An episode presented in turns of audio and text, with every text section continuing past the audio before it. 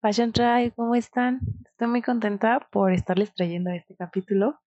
Es un capítulo que, bueno, ya lo vamos a contar más adelante en la entrevista, pero estaba planeado para la primera temporada.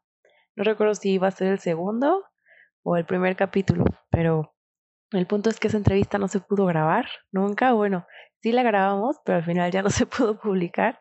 Eh, y bueno, la persona que les traigo hoy es mi tocaya, yo creo que ese capítulo van a tener que escucharlo dos veces para poder asentar todo lo que él nos compartió.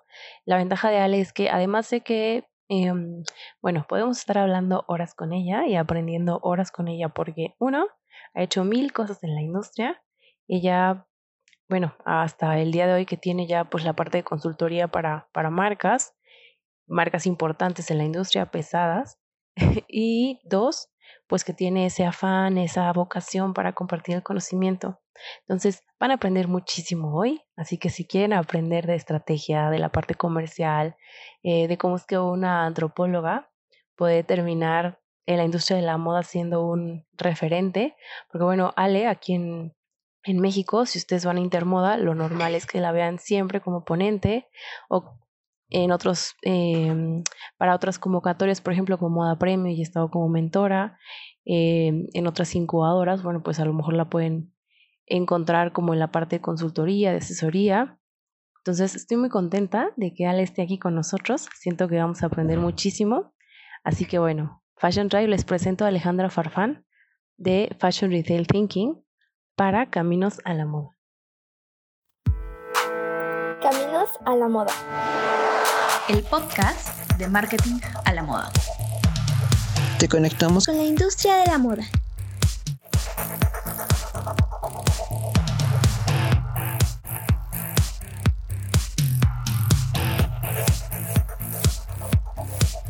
Siempre le pido a los invitados que se presenten un poquito, que hablen, no sé, a lo mejor en dos, tres minutos, qué es lo que hacen, ¿no?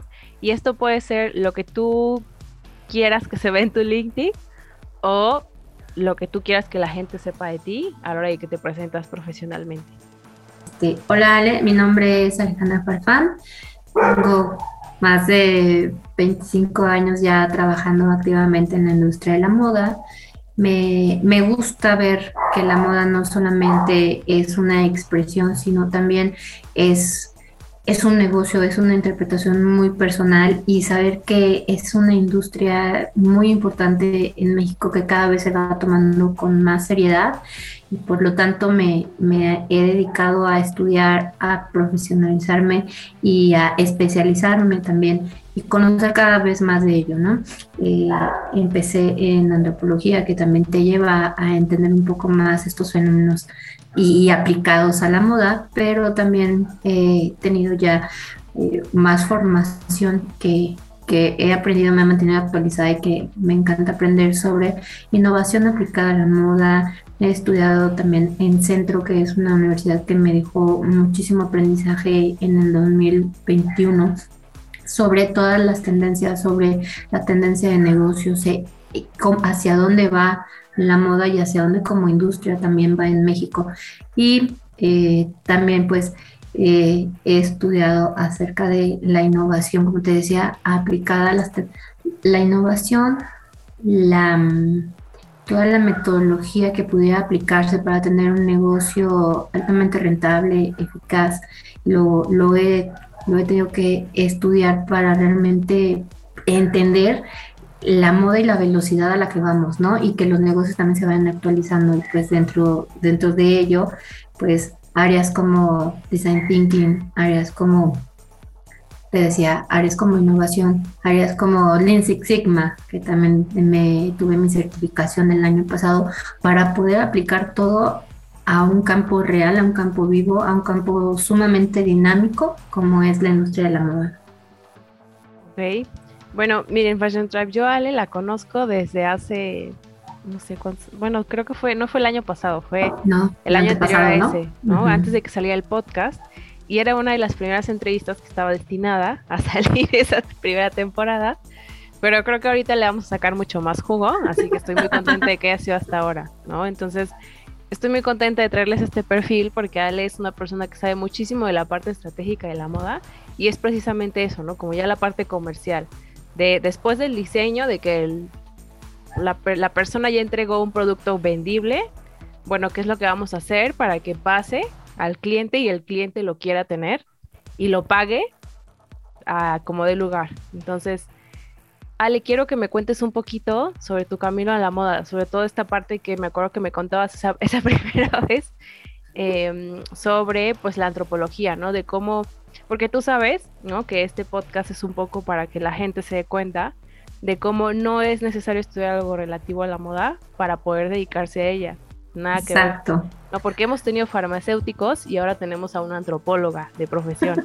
Así que quiero que me cuentes un poquito de esto y digo, sí, como de la parte histórica, y luego como tú hoy en día ya como profesional ves que el background que tuviste al inicio, que pues nunca te imaginaste que ibas a acabar aquí, cómo es que hoy te ayuda y te suma a lo que tú haces para tus clientes y para las marcas hoy en día.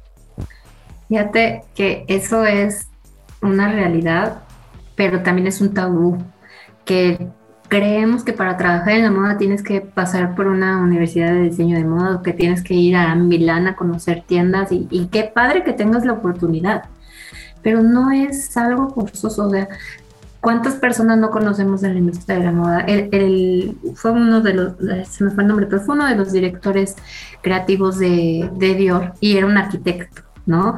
Entonces, eh, digo que nos escuche, te podrá por ahí decir el nombre, se me fue pero como incluso en la arquitectura te, enseñan a apreciar desde otra perspectiva la belleza, ¿no? Las líneas, la expresión de, emociones o de sentimientos. No tiene que ser forzosamente un área de, diseño de moda la que te, guíe. Creo que Paulina Luna, ¿no? Que es una diseñadora de, aquí de Jalisco, precisamente que, que quiero muchísimo y admiro el doble todavía, porque toda su colección la hace siempre pensando en, una ciudad, la hace pensando en un lugar. Y, ella me platicaba, mi papá es arquitecto y desde que estaba yo chiquitita veía las líneas y veía la simetría, veía la limpieza y hace unas colecciones hermosas, súper eclécticas, súper minimalistas y hace un trabajo hermoso, pero muy, muy basado en la arquitectura. Entonces, creo que no, no tiene que influir y mucho menos hoy que la expresión es mucho más abierta, que tenemos más libertad y que sí seguimos una tendencia como guía, pero al final cada vez se está redefiniendo eh, muchos términos de la moda, ¿no? Cada, vez vemos este maximalismo de decir, ay, ahora son todos los colores al mismo tiempo, o todas las figuras geométricas al mismo tiempo, o todos los complementos que quieras. Y, y cuando escuchas hablar de ese maximalismo, y sobre todo el maximalismo mexicano, donde ves eh, incluso alguna inspiración de Frida, ¿no? Lleno de y flores y colores y texturas. Entonces, creo que ya se está redefiniendo y son, son corrientes que van saliendo y que en algún momento ni siquiera tiene que ver con una estética tradicional o conservadora que tú decías, el cinturón va con esto y, y, el color de la bolsa con el zapato, ¿no?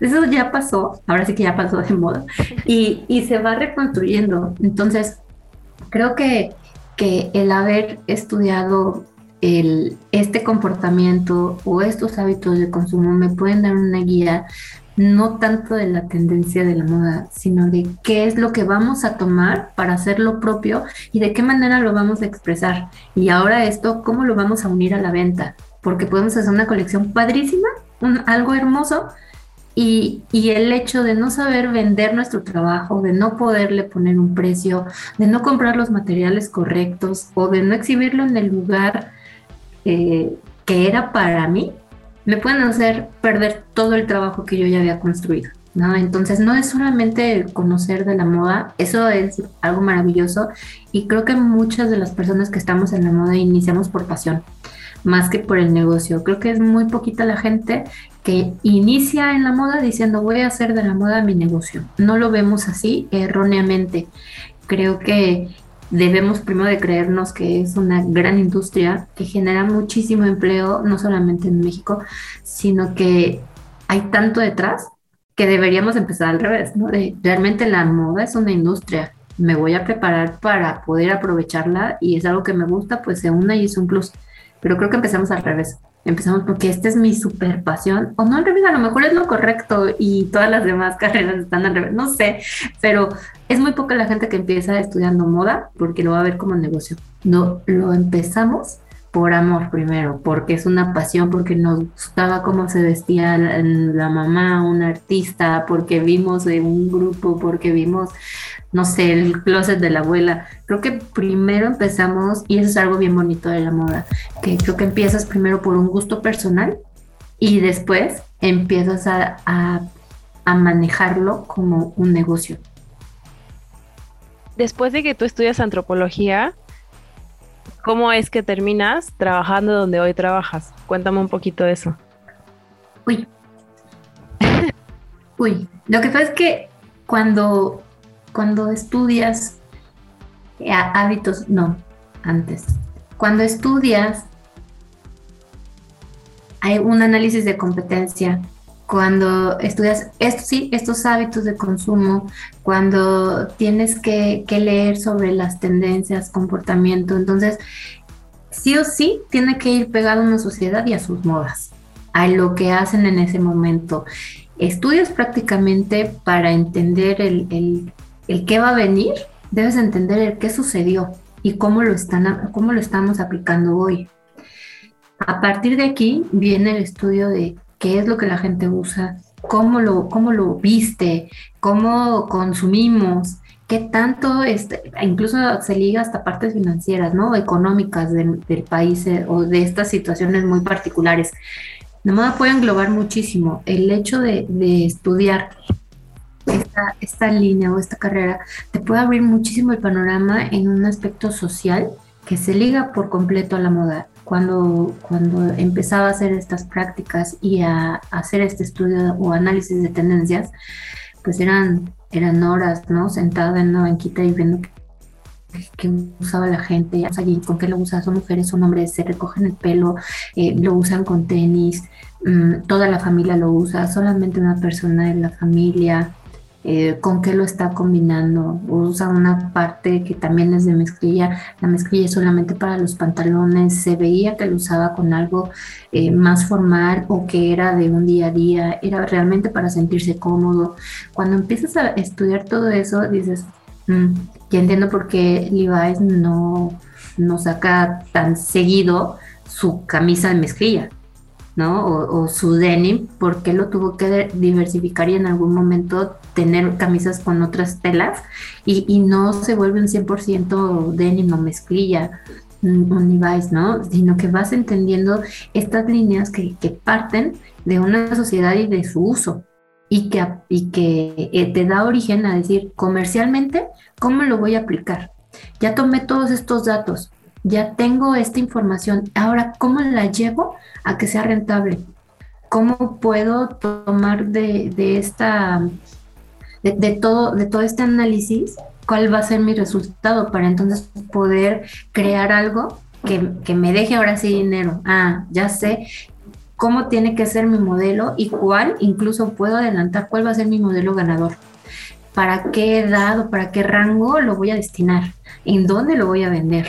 Cuáles van a ser mis puntos de venta, quién va a ser mi cliente final. O sea, puedes entender tanto, pero, pero parte de este análisis, y este análisis pues es es un estudio de la sociedad, que es la antropología. Entonces, yo tengo entendido que tú hiciste estas prácticas como en la parte de estudios de mercado, ¿no? Entonces, después de que haces estas prácticas de estudios de mercado, ¿cómo es que te empiezas a mover porque eso también es importante, ¿no? Para que lo, vayan escuchando y digan, ah, bueno, me puedo ir por aquí, me puedo ir por allá. ¿Cómo es que empiezas a, de esas prácticas, a ir entrando en la industria y pues ya hasta que hoy eres consultora y trabajas para varias marcas? Porque justo ahí hice mis prácticas. Porque justo eh, estas prácticas fueron para saber cómo cómo se usaba la mezclilla en México. Y de ahí estas prácticas profesionales a este estudio de tendencias. Y ya al poco tiempo pues entré a trabajar a Levi's. ¿Y cómo fue que, digo, ya de ahí que empezaste a hacer como esa experiencia profesional, cómo fue que de esa parte ya te fuiste a crear Fashion Retail Thinking? O sea, ¿qué fue lo que te llevó a de esa experiencia a querer crear ya algo para ti? ¿Y qué fue como lo que detectaste que faltaba, que dijiste yo lo voy a poner? Creo que fue de ese primer momento, que fue mi, mi contacto real con la moda, ya no lo solté, ya me quedé, como te decía, porque empieza este amor por por qué me voy a poner y cómo luce y empieza empieza desde algo desde algo más interno. Desde hoy me siento de malas me voy a vestir toda de negro hoy me siento de buenas me voy a poner un chorro de colores no o hoy me voy a poner este que es mi favorito porque me siento bien. Cuando cuando empiezas a conectar en, en ese sentido y hacer tuya tu propia moda más bien, cuando empiezas a crear tus tendencias, tu moda y te olvidas de todo lo que existe allá afuera, creo que de ahí empieza esta, este gusto por, por la moda y por trabajar en ella. En, en nivel me gustaba mucho asesorar a la gente ¿no? y decirle, ponte esto con esto. No, ese no es tu corte. Hay infinidad de cortes, porque solamente conoces el 501 y tenemos como 20 y este te va, te va a hacer lucir las caderas padrísimo. Este te va a hacer una cinturita. Ese va a hacer que la pierna se te vea súper larga. Entonces creo que de ahí surgió el, querer permanecer en la moda y dije, es que esto es un negocio, o sea, realmente como vendedor o como marca puedes entender que a la gente le gusta verse bien, que no es un producto de canasta básica y que en momentos de situaciones complicadas jamás lo vas a vender. Pero sabes que es muy curioso que hay mucha gente que al contrario, que cuando se siente mal gasta. hay muchísima disculpa. Gente una disculpa a todos los que gastamos en nuestros peores momentos, pero es muy real. La gente cuando se siente mal o triste o, o pasa por una situación complicada, gasta, ¿no? Entonces también aprendí que no tiene que ser un momento, que no hay un momento ideal para la moda hay momentos complicados, sí, pero no hay un momento ideal. Entonces, no me moví de la moda, me encantó, me encantó esta parte de, del contacto sobre todo. Yo empecé en las tiendas, mi, mis primeros trabajos fueron en tiendas, fueron en, una boutique para llegar, a abrir la tienda, barrer, eh, acomodar, hacer un checklist, aprender a cobrar, o sea, realmente estar en una tienda donde no sabes si está lloviendo o, si ya es de noche porque el centro comercial es cerrado, ¿no? Entonces, aprendes a convivir, a, disfrutar de tu cliente, a conocer a tantas personas hacerte incluso amigos de, muchos de tus clientes. Y, estos vínculos poderosos que te van llevando de, una marca a otra, estos contactos tan, tan fabulosos que van surgiendo en algún momento de tu trayectoria y, que coinciden o en un café o se encontraron en una reunión o simplemente fue tu cliente, ¿no? pasan tantas cosas que, el camino te, va llevando. Al final, eh, eh, justo eh, empecé a dar estas asesorías y a dar estas charlas ya para cinco o seis años, que empecé a, tener estos contactos con, con, grupos en una incubadora donde yo les apoyaba en la parte comercial. ¿Qué fue lo que vi? Que de una incubadora se pasan a otra y luego a otra, porque en una sola puedes pagar muchísimo, pero no te va a dar una conexión entre el tutor que te ponen de marketing, entre el que te ponen de comercial, el que te ponen de, de, producto. O sea, no hay una conexión, son amigos de, de quien hizo esta incubadora y los metió sin un programa, sin un hilo conductor entre ellos mismos. Y la moda no solamente es la ropa, es el calzado, es la joyería, son los accesorios. Moda puede ser muchísimas cosas. Entonces, el, ver en estas incubadoras que los chicos se salían de una y de pronto ya estaban en otro y de pronto en otra, que aquí hay algo que nos está faltando y si realmente queremos apoyar y enseñar, no es únicamente cobrarles cierta cantidad para que acudan, ¿no? Es el que realmente esa gente salga como un caso de éxito y decir, le ayudé, le pude enseñar, le transmití algo y qué padre que a su, a su manera tomó lo bueno y lo ejecutó. Eso para mí sería un logro.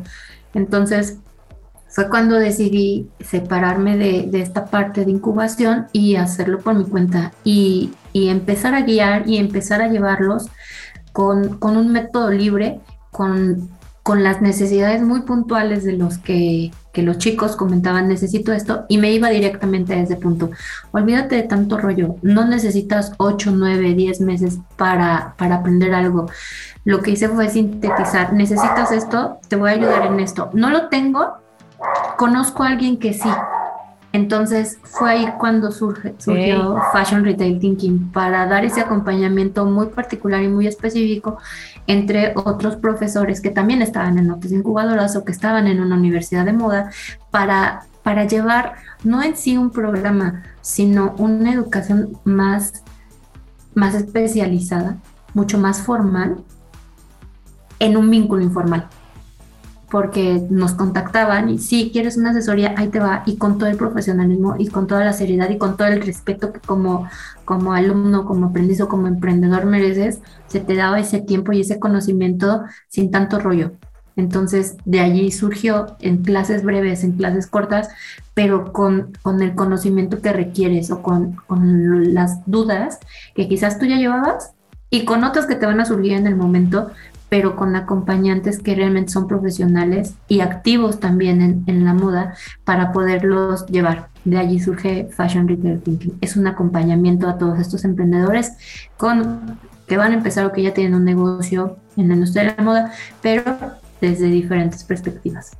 ¿Y cuáles has visto o cuáles han visto ustedes en Fashion Retail Thinking que son como las debilidades mm, que han tenido que ir solucionando a lo largo del tiempo cuando empiezan como estas asesorías, ¿no? Que a lo mejor las han visto que son un denominador común en todos estos, ya sea emprendedores o ya sea gente que ya tiene su marca incluso consolidada y que de repente te preguntan unas cosas que dices, ¿cómo que cuánto es 2 más 2? ¿No? Entonces, a ver, cuéntame un poquito. Sí, fíjate que ahorita me acordé, hay un caso en el que una, una chica me dijo, quiero llevar mejor mi boutique, quiero trabajar mejor en ella, enfocarme y tener una posición más gerencial. ¿Qué es lo que hace un gerente en una boutique? Porque pues ahorita soy como, como empleado de mi boutique, ¿no? Ok. Entonces, me gustó mucho que ella, ella buscó ese asesoramiento para, para poder empoderarse dentro de su negocio. Eso es algo que no vemos. Solamente estamos como acostumbrados a decir, ponle este precio, multiplícalo por tres lo que te cueste, ¿no? Dices, no, espérame, pero ¿por qué por tres? ¿no? es un caso común. Y, ya te dan, te dan como las fórmulas, pero no te dicen el cómo o el por qué. Entonces, cuando esta chica me buscó y ha tenido varias, varias asesorías de diferentes eh, temas, cuando me dijo, es que quiero ser realmente la gente de mi negocio, yo tengo una boutique y, y no me siento empoderada, quiero realmente ser la gente. Dije, bueno, para empezar vamos a hacer tu revisión. Nos metimos a una revisión de gastos, de costos, vimos su punto de equilibrio y vimos que ella no estaba considerada en el sueldo. Un clásico. Un clásico. un clásico. Justo, ¿no? Es la pregunta. Así, ¿qué, está, ¿qué ves en común? Que no nos la creemos como tal, ¿no? Entonces, cuando, cuando empecé a ver esto y me dice, es que yo no estoy en mi nómina, solamente tengo estos gastos y yo, ¿y tu sueldo? No lo tengo. Pues primer error, ¿no? Que creo que eso justo no nos enseñan primero a valorar nuestro propio trabajo. Total. Sí, en la parte creativa, ¿no? En la industria creativa, porque siento que, por ejemplo, en exactas, en administra incluso en administrativas, como que en esa parte de la cuenta tiene que entrar de dónde vas a comer. Ajá. O por qué es que la industria, por ejemplo, en ingeniería, en exactas, por qué es que te tienen que valorar y todo lo que tú ya sabes hacer. Pero a la, a la hora de hablar de creativos, es como de, bueno, a ver, mijo, píntame. Ajá, y no. y no es así. Tienes que saber, primero tienes que estar tú en tu nómina. O sea, es lo primeritito que debe de pasar. O sea, no, no puedes tú considerarte externo cuando tú eres el que está trabajando todo el día para ese negocio, ¿no? De entrada. ¿Qué, qué otro, otro detalle vi así en, en, común? Eh, justo ahorita que hablabas de, exactas, ¿no? Ciencias exactas, que de pronto nos gana mucho la pasión. Creo que hay un tema precisamente de inteligencia emocional, quedamos, quedamos en, en Fashion Retail Thinking, porque tuve la oportunidad, la grandiosa oportunidad de trabajar en una universidad de negocios de moda aquí en Guadalajara, que, que amé la experiencia, me encantó y me nutrió de una manera que yo no imaginaba ni esperaba. Y veía esta parte de la sensibilidad, ¿no? Que justo como mencionas, una parte creativa pues es sumamente emocional y sensible y que de pronto para los negocios somos malos. No sabemos poner un precio, no sabemos qué, cuánto debemos de cobrar. Eh, hacemos de pronto ciertas negociaciones pensando en, bueno, es para clientarme y así ya llevas tres años regalando tu producto, ¿no? Eh, es para que me haga promoción y se lo regalas a todo el mundo también. Entonces, creo que, creo que esta parte de saber negociar, de, de no tomarte las cosas tan, de una manera tan aprensiva para poder... Eh, para poderle poner precio, para poderlo eh, tomar de una manera fría, porque es un negocio, también falta. Nos enseñan a desarrollar la parte creativa que está perfecto. De pronto nos enseñan un poquito esta parte más, más quizás eh, lógica o precisa de cuánto debe de costar y quizás un, poco de, de, temas administrativos que no nos gustan, pero las aprendemos porque son materia, ¿no? Pero ya en la realidad, ya en la realidad, nos falta trabajar tanto inteligencia emocional porque como emprendedor o cuando estás empezando tu negocio, de lo que sea, le vas a invertir. Es un riesgo que no sabes si le vas a perder o no. Empezamos con miedo y más si el dinero te lo dio tu mamá, tu papá o, fue un financiamiento, ¿no? Entonces empiezas de una manera súper insegura. No, y empiezas solo. Empiezas solo, aparte, empiezas solo y haciendo de todo, ¿no? Y eres el que menos gana. Entonces, creo que también esta parte de, inteligencia emocional debería, debería de ser así como materia desde el primer semestre de decir, te vas a enfrentar a esto, no va a estar padre. Sí, te vas a enfrentar a esto, no va a estar padre, pero no te puedes rendir. Yo creo que esa debería ser como la primera, si no te rindas por nada, que no funcionó, que dale otra vez, que me caí, levántate y síguele, pero no te detengas. Creo que eso, eso debería ser el número uno. Y número dos, aprender justo que si nosotros somos el empleado número uno de ese lugar, deberíamos también de ser el número uno en la nómina.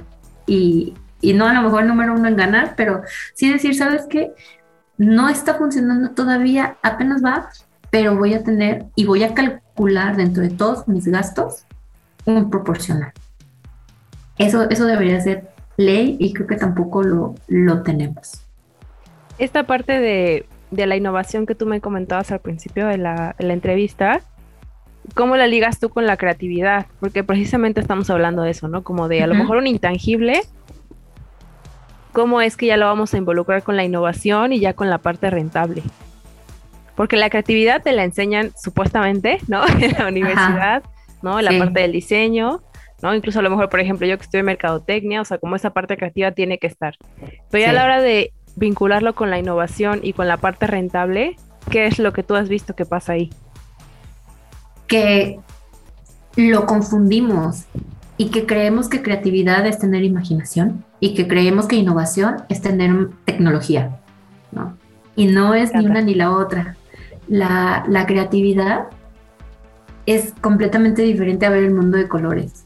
Es saber ser resolutivo, tener iniciativa, es una persona que no se frena y que el mundo no se le va a acabar porque hoy tuvo no. Una persona creativa busca soluciones y, siempre está pensando en ir más allá. Para mí, esa es una persona creativa que, que esto no me gusta, ah, se me ocurrió otra cosa y se me ocurrió más y se me ocurrió más y que su mente siempre está eh, viviendo cambios, ¿no? Siempre está experimentando eh, nuevos retos. Para mí esa es una persona creativa que lo está enfocando a la moda está perfecto. Ahora, ¿cómo le puedes poner o acompañar de esta innovación? Puede ser muy creativo y, entender todos estos desafíos y buscar siempre soluciones, pero nunca vas a llegar completamente a aterrizarlos y tener un proyecto innovador si no tienes una metodología. Porque conozco gente que también es muy creativa y hace cosas bien padrísimas, súper fregonas, pero está detenida porque no, no, ha, no, no lo ha aterrizado y no ha llevado un método que diga, tengo que hacer paso uno, paso dos y paso tres. Tengo que conocer a mi cliente, tengo que entenderlo y ser empático, tengo que pensar en cuáles son sus problemas, tengo que buscar una solución de acuerdo a lo que él necesita y a lo que está en mis manos. ¿Cómo lo puedo hacer esta generación de ideas y cómo la voy a aterrizar? a algo real para poder hacer mi primer prototipo, para poder hacer una experimentación y poderla validar y cómo lo voy a lanzar ahora sí. O sea, cuando no llevas una metodología y un orden, entonces puedes tener un chorro de creatividad, pero te va a costar trabajo hacerla rentable.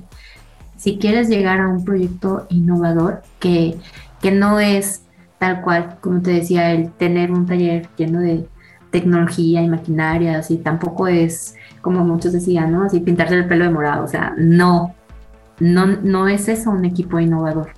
Un equipo realmente innovador va a ser la persona que desde distintas áreas, y no tiene que ser precisamente de tu área, puedes hacerlo hasta en equipo, con diferentes mentalidades, con diferentes necesidades y que te van nutriendo y que vas tú anotando y vas haciendo todos estos procesos, entonces tienes que ir viendo qué tan escalable va a ser tu negocio. No puede ser algo disruptivo desde cero si tú no lo vas aterrizando y no llevas un proceso. La innovación se trata de eso, de cómo, cómo voy a hacer, porque aparte hay diferentes tipos de innovación, ¿no?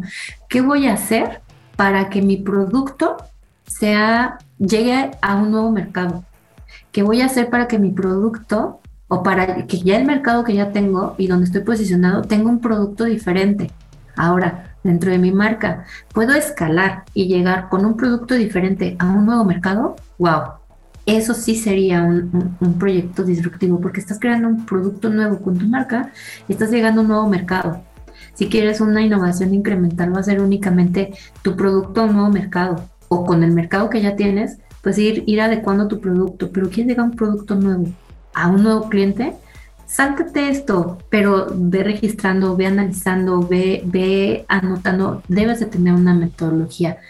Cuando, y hay un, chorro de ejemplos, ¿no? De, este tipo de, de, metodologías y también de, de innovación, pero cuando empiezas a ligarlo y te das cuenta que no es únicamente el producto, sino que puedes innovar en el servicio, en la comunicación con el cliente, en, cómo evolucionar tu producto y no únicamente cambiarle la envoltura y ya la vida que antes era negro ahora es rojo, wow, no, o mi, mi, el zapato, no, la parte de abajo es toda roja y la voy a poner así para que crean que es carísima, o sea, no, no es el maquillar las cosas, es cómo voy a hacer que mi producto cumpla una necesidad que el cliente no entiende, el cliente no dice, voy a ir por un calzado porque porque en estos zapatos. No, el cliente va, en el ejemplo del calzado, ¿no? Porque quiero verme mucho más estilizada porque mi proyección quiero que sea distinta y quiero verme... Quiero caminar diferente. Sí, quiero, quiero verme completamente en un look renovado y, y completamente nuevo, ¿no? Al 2021. Ah, y van por un par de zapatos. Pero jamás van a, van a decirte, hola, vengo porque estoy buscando unos zapatos que me, para sentirme empoderado. O sea, jamás, ¿no? O, o, vengo a comprarme una pluma Montblanc porque este, quiero hacer el momento inolvidable cuando firme un contrato. O sea, no, hay muchos, hay, hay tanto detrás de la venta que cuando tú logras entenderlo dices, tengo que hacer que mi cliente lo vea desde otra manera y ahí entra la innovación pero sí debe de llevar una metodología para saber hasta dónde vas a llevar a tu cliente y tu producto o servicio. Ale, y después de todo esto que me has platicado, ¿no? De, de un poquito de tu trayectoria que siento que de verdad podría, fácil, podríamos hablar dos horas de todos los insights que estoy segura de que tienes ahí, todo el tiempo están como en, en tu cabeza. Me gustaría que me, eh, que me contestaras ¿qué es lo que tú le dirías a los jóvenes que quieren hacer una carrera en moda? Que desde diseño, que siento que ya hablamos varias cosas, ¿no? Pero que desde diseño industrial a lo mejor eh, quieren innovar en materiales o hasta los creadores de contenido, ¿no? Que quieren crear una marca de retail o a los que incluso quieren hacer la parte de relaciones públicas, de styling, para que ya desde lo que tú has aprendido como si llegara, no sé, a lo mejor ese ser querido, ese sobrino, ¿no? Que, dice, yo quiero entrar en la industria de la moda. Bueno, ¿qué es lo que tú les dirías? No importa desde qué área lo vayan a abarcar o desde qué carrera lo vayan a querer abordar, ¿qué es lo que tú les dirías? bueno, número uno, que efectivamente no, importa desde qué carrera. no, es cierto. que no lo hagan este año, no. no. Que efectivamente no lo, no, no lo hagan, te iba a decir. No importa desde qué carrera, Ale. Realmente cuando te gusta la moda, no importa si vienes de arquitectura, no, viene, no importa si vienes de diseño industrial, eh, de comunicación, no importa porque también la moda se vive. Entonces creo que te vas adaptando, lo, vas, lo vas personalizando. Entonces creo que no importa tanto la carrera cuando, cuando lo sientes y cuando lo haces también sumado a ese estudio el gusto. Tiene, tienen que convivir estas, estas dos partes, ¿no? lo que estudiaste y lo que realmente te gusta para unificarlo y que realmente sea algo que desde ti tenga una razón. Eh, creo que también es importante el que se debe ver, como te decía hace, hace unos momentos, de, desde un principio como negocio. Creo que eso es lo primero que debemos entender, que si vas a incursionar en la moda, y moda no es únicamente la persona que diseña, creo que ese también es, es, un, es un tabú del lenguaje, ¿no? Porque dicen, es que estoy en la industria de la moda y te dicen, ¿eres diseñador? ¿no? Y no, o sea, hay tanta gente, o sea, como lo decías, stylists, hay, hay gente que, que la, gente de Maquila, que es muchísima en México y sobre todo alrededor del estado de Jalisco, eh, gente que desde los que están en los campos de algodón empieza la moda, ¿no? Entonces, no es únicamente la persona que, que la crea como tal, como un diseñador, o que la la transfiere a un diseño, sino todos los que estamos detrás, como justo periodismo, eso es moda, la gente que, que está en una pasarela, quien organiza un evento, o sea, hay muchísimo campo dentro de la moda, no hay que cerrarnos a que únicamente es la persona que diseña, creo que puedes hacer muchísimo desde, desde tu, tu campo, puedes hacer tanto para la industria de la moda. El tema es que te guste, que realmente lo valores como un trabajo, que lo puedas aprovechar, que conozcas las necesidades del cliente, es el, es el tema más importante. Si vas a hacer este tema de periodismo, ¿a quién voy a llegar? ¿Quién va a ser mi cliente? ¿Quién va a consumir mi contenido? ¿Qué es lo que quieren ver? ¿Un rollote? temas bien puntuales, le importa la moda nacional, quiere conocer la moda en el extranjero, la moda asequible, realmente existe el lujo en México, o sea, somos un país que le alcance para comprar en México, ¿qué le voy a dar de contenido? Creo que lo primero es entender qué necesita esa persona y lo voy a empatar a mi gusto.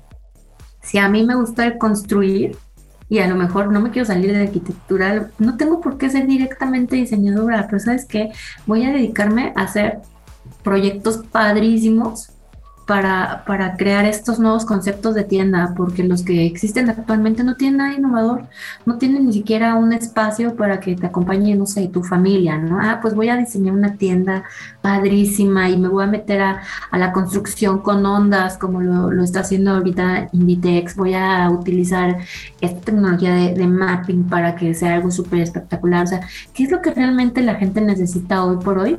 que desde tu área puedes vincularlo con la moda. Y de ahí que realmente sea algo que te va a dejar dinero, estás uniendo lo que estudiaste y estás, estás uniendo lo que te gusta. Pero lo más importante es llevarlo a que tu cliente lo necesite. Este Just to que tanto mencionamos en, en, innovación, ¿no? De, de, ok, voy a hacer algo bien padre, pero ¿alguien lo necesita? Lo voy a hacer una tienda bien padrísima que parece museo, pero ¿realmente va a vender? O nada más va a ser para que la gente se tome fotos.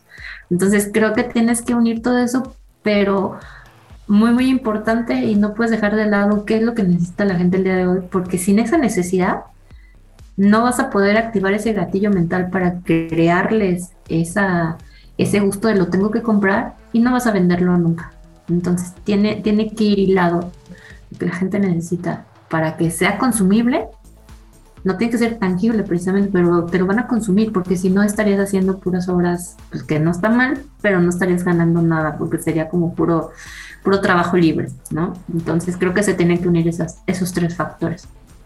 Esto que les dice Ale, Fashion Drive, de la parte de la usabilidad, de la necesidad del gatillo, tiene que ver, por supuesto, totalmente con lo que ella estudió. Entonces, si se los dice la consultora comercial que estudió antropología primero, es algo que definitivamente tienen que creer. Entonces, bueno, eh, Ale, esto que me, que me cuentas, ¿no? Ya de la parte como de consejo, me gustaría ahondar un poquito en esta parte de los mentores, yo siento que es bien importante, porque lo hemos visto como, como un denominador en muchas carreras de éxito en la moda o en otras industrias, no importa. ¿Cómo es que tú sugerirías, ya después de todo lo que tú has aprendido, de lo que tú has vivido incluso, ¿no?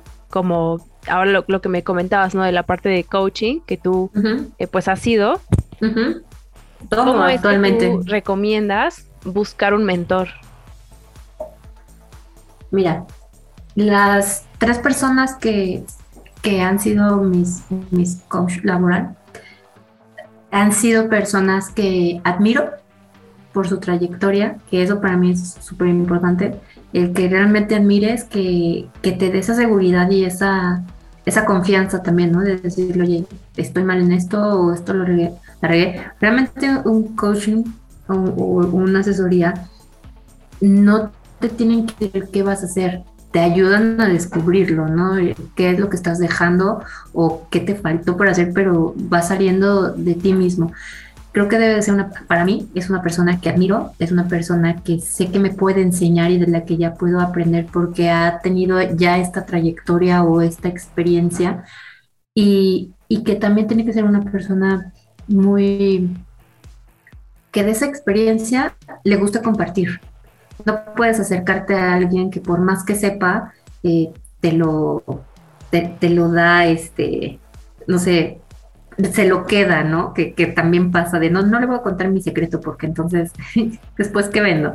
No, creo que, creo que debes de ser una persona muy abierta que le guste enseñar, que le guste compartir y, que, le tengas la confianza, pero sobre todo que tengas experiencia.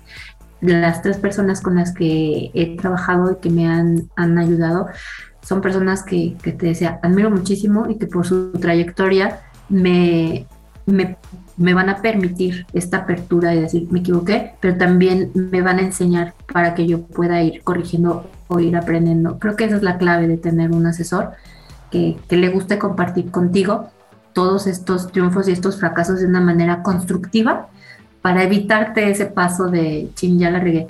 No es un papá que te dice cómo, cómo evitar que tropieces más bien es la persona que cuando te tropiezas te dice, ¿y qué vas a hacer? ¿Cómo lo vas a corregir? ¿Qué camino vas a tomar? Y ahora hacia dónde quieres llegar, ¿no? Entonces, eso es parte de lo que me, que me gusta de las personas que a mí me han coachado. Y, por ejemplo, ya para la parte de empezar a... eso es como cómo buscarlo, ¿no? Cómo encontrarlo.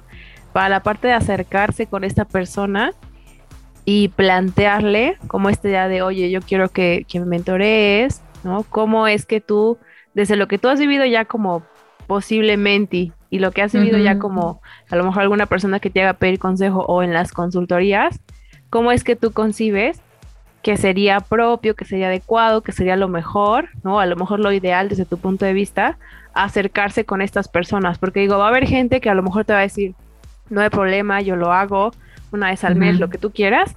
Y hay gente que te va a decir, ok, por una vez a la semana o por dos veces a la, al mes van a ser seis mil pesos, diez mil pesos, no sé, lo que tú quieras, ¿no? Entonces, ¿cómo es que tú ahí aconsejas que se acerque a alguien, ya sea que lo pueda pagar o que de plano diga, bueno, necesito conseguir a alguien que me apoye y que yo después le pueda redituar o que no, no necesariamente me tengan que cobrarlo con una incubadora, me cobran. Es que justo es eso, ¿no? O sea, es, eso precisamente, el saber que, es exactamente lo que necesitas y dónde te estás saturando. Yo creo que lo primero es saber reconocer o identificar en dónde me estoy atorando.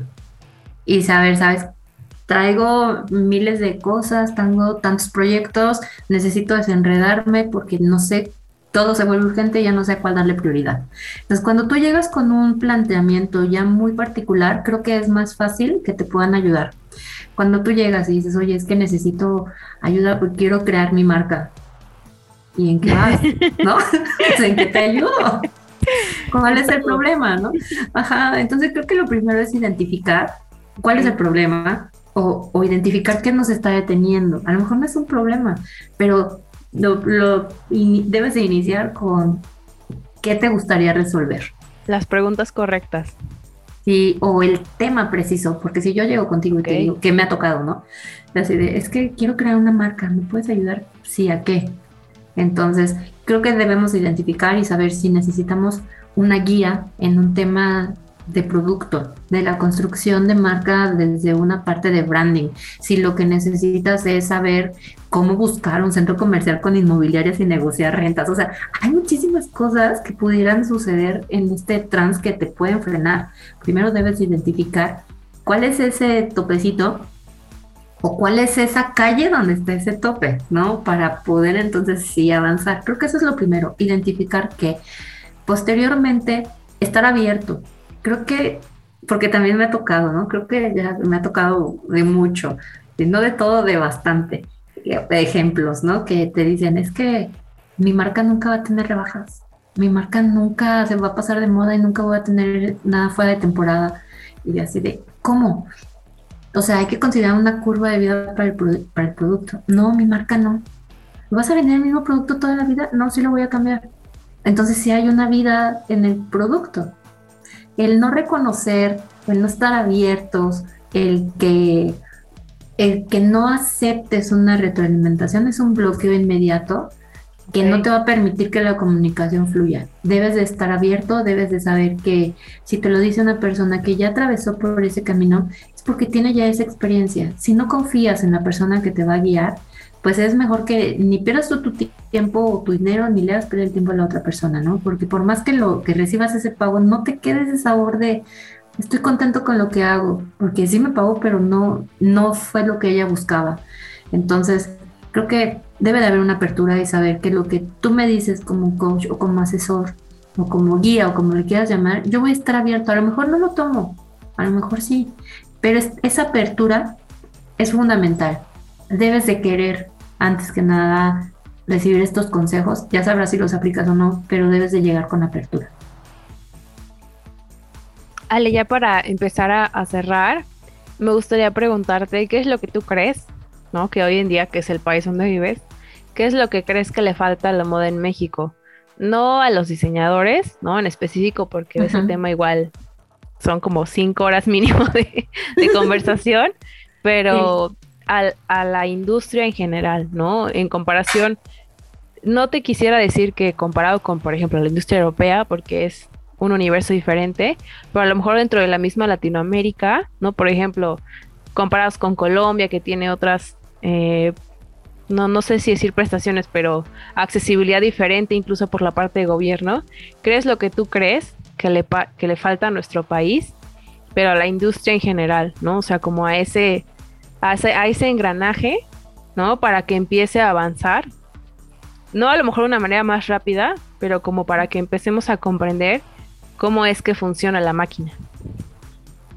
Bien, Justo ahorita que mencionas otros países o incluso otros continentes, cuando, cuando hablas, por ejemplo, de, Italia, lo primero que te viene pues es la comida, ¿no? Dices, ah, sí, la comida. Y luego, ay, hay una pasarela en Roma, hay una pasarela en Italia, hay una pasarela, o sea, te viene la moda de inmediato. Cuando dicen voy a viajar, porque voy a hacer un análisis de, tendencias o a dónde van todos estos hunting que hacen su predicción.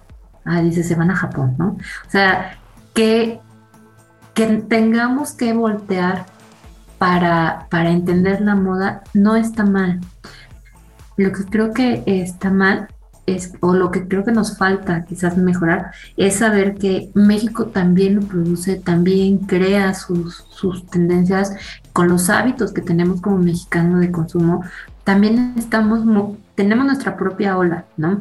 Creo que tú en algún momento invitaste también a Gustavo, Gustavo Prado, que de, de Trendo, que te habla justo de todas estas tendencias en México, de todo lo que hace México en la moda, de cómo consumimos y creo que no lo aprovechamos lo suficiente. Creemos que México es fútbol y, y, alimentos, ¿no? De masa. Y cerveza y mariachi. Ajá, y no, también tenemos moda, también somos un país que la construye, pero que no le damos esa importancia porque no lo vemos como negocio.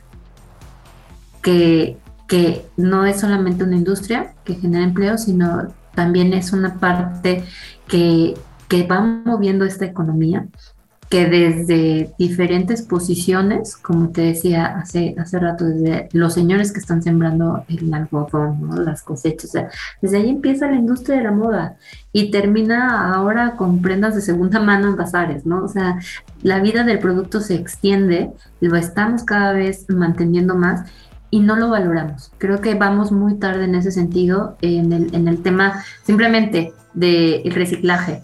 Cuando países lo hacían por años, a nosotros todavía nos cuesta y todavía dudamos el comprar una, una prenda en un bazar y decimos realmente, y si la persona estaba enferma, y si tenía malas vibras, y si, por favor, o sea, creo que nos falta mucho el actualizarnos en ese sentido, el ser más abiertos, el verlos como, como industria que, que, que te va a llevar a un negocio desde, desde tu experiencia, desde el punto que sea, creo que nos falta eso, entender que somos un negocio también, que requiere una educación, que requiere de, profesionales en la industria, que respetemos el trabajo de los demás, que valoremos eh, ese, esa experiencia que tienen y, de pronto les decir, es que mejor que me, maquille mi prima, ¿no?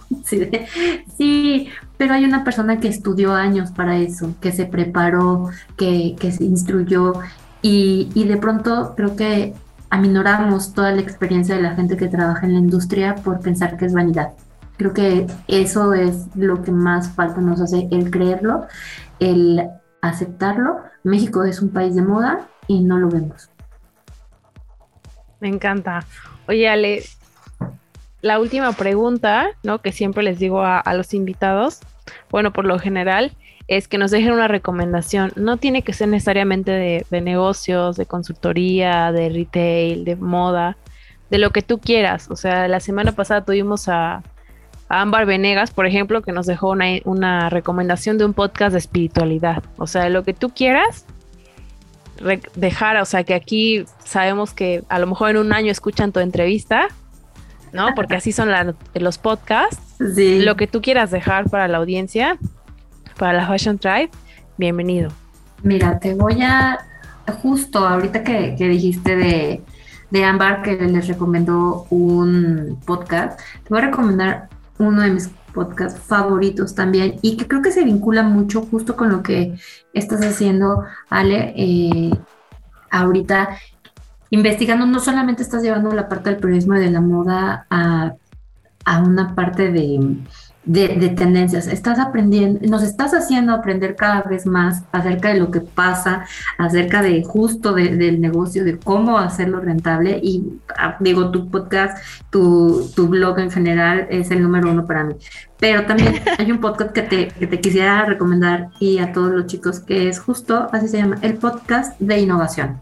Así tal cual. El podcast de innovación de Idearia Lab. Perfecto. Este este podcast está increíble. Te habla acerca de cómo, cómo llevar la innovación paso a paso en tu negocio. Entonces, te, te, dice desde un plan comercial, desde cómo va a ser la implementación. Es un podcast que me encanta porque en 20, 30 minutos son lecciones muy, muy rápidas. Eh, y, y de manera personal, yo les recomendaría que este 2022 empiecen empiecen con, un valor propio. Si va a ser un negocio, si va a ser algo de la moda, si van a estudiar. Creo que a raíz de todo lo que hemos vivido en la pandemia se ha reestructurado pues todo el mindset, ¿no? De cuáles son las necesidades y creo que lo primero que a mí me queda es que es uno mismo, que debes de pensar primero en ti para poder aprender, para poder seguir en tu negocio, para poder seguir en, en, tu rutina. Primero debes de estar tú, de cuidarte mucho, de valorarte y de ahí en adelante aprende, construye, equivócate, haz todo lo que quieras, pero creo que este 2022 es como un, inicio para, para todos, ¿no? Para muchos. Voy a, voy a, sonar un poco informal, ¿no? Por lo que voy a comentar, pero chale, pero sí. Entonces, bueno, Ale, muchas gracias por, por el tiempo que nos concediste, porque yo sé que estás en mil cosas, ¿no? Que agradezco también mucho que nos vengas a aportar toda esta experiencia. Nos podríamos estar hablando horas, uno, porque tienes mucho que contar y dos, porque tienes la actitud y la disposición para compartirlo. Y tres porque hablo mucho. Sí, yo lo sé, yo lo sé. Entonces, bueno, tenemos que cortar. Pero de verdad, muchísimas gracias por este tiempo que nos regalaste. Y mira, todo pasó por algo, porque si hubiéramos sacado la primera de Intermoda, no nos hubieras platicado. Nos hubiera hecho falta todavía un poquito. Exacto. Entonces, bueno, Ale, muchas gracias y sabes que cualquier cosa en marketing a la moda siempre es tu casa. Me encanta el blog, te felicito a todo tu equipo, de verdad no me lo pierdo. En todas mis redes estoy ahí atrás de ustedes aprendiendo un chorro. Entonces, muchísimas gracias Ale a ti y a todo tu equipo.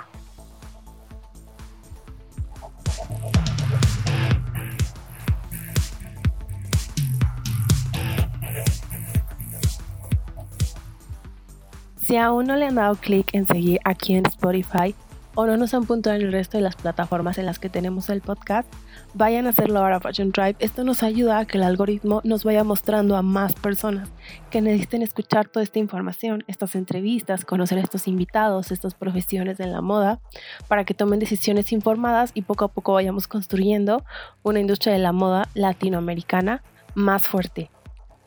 Saben que pueden seguirnos en Marketing a la Moda MX en Instagram, buscarnos en LinkedIn como Marketing a la Moda o escribirnos cualquier correo o petición a contacto arroba marketingalamoda.com.